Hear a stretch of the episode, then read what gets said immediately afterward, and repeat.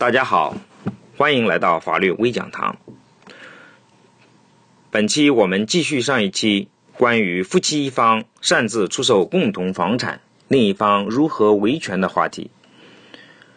上一次我们提到，根据婚姻法司法解释三，一方未经另一方同意出售夫妻共同共有的房产，第三人善意购买，支持合理的对价。并办理产权登记手续，另一方主张该房屋买卖合同无效，追回该房屋的，法院将不予支持。关于对该条款的理解呢，要注意以下几个方面。第一方面，如何认定夫妻另一方是否同意？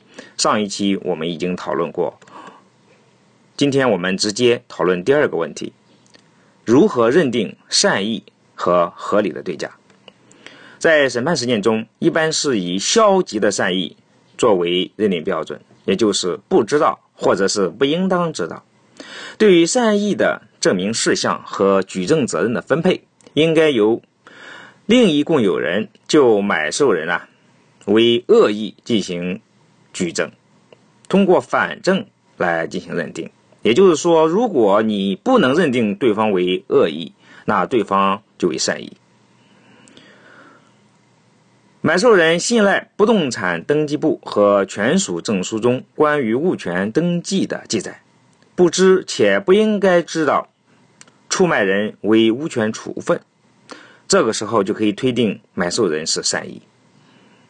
另外，判断第三人是否是善意的时间节点呢？一般认为是是将申请登记事项记载于。登记簿上的时候，第三个问题，如何认定对价是否合理？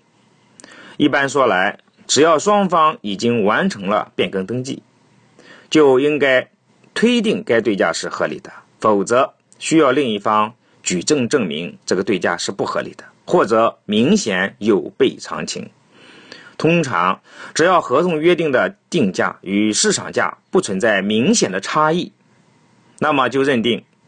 对该对价是属于合理的范畴。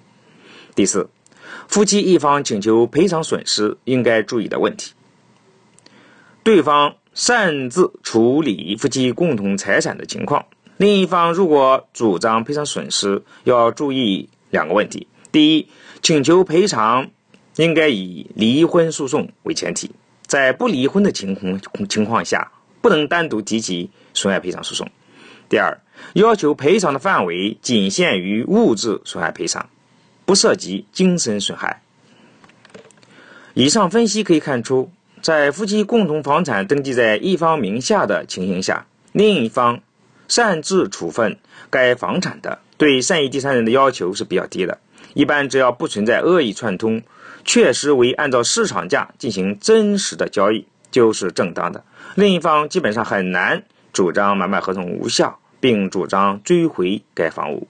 对于婚后房产只登记在一方名下的情况，虽然仍属于夫妻共同财产，但是存在被登记方擅自出售的风险。这里也提醒大家予以注意。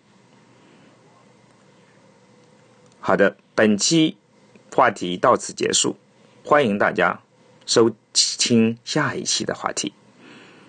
谢谢，再见。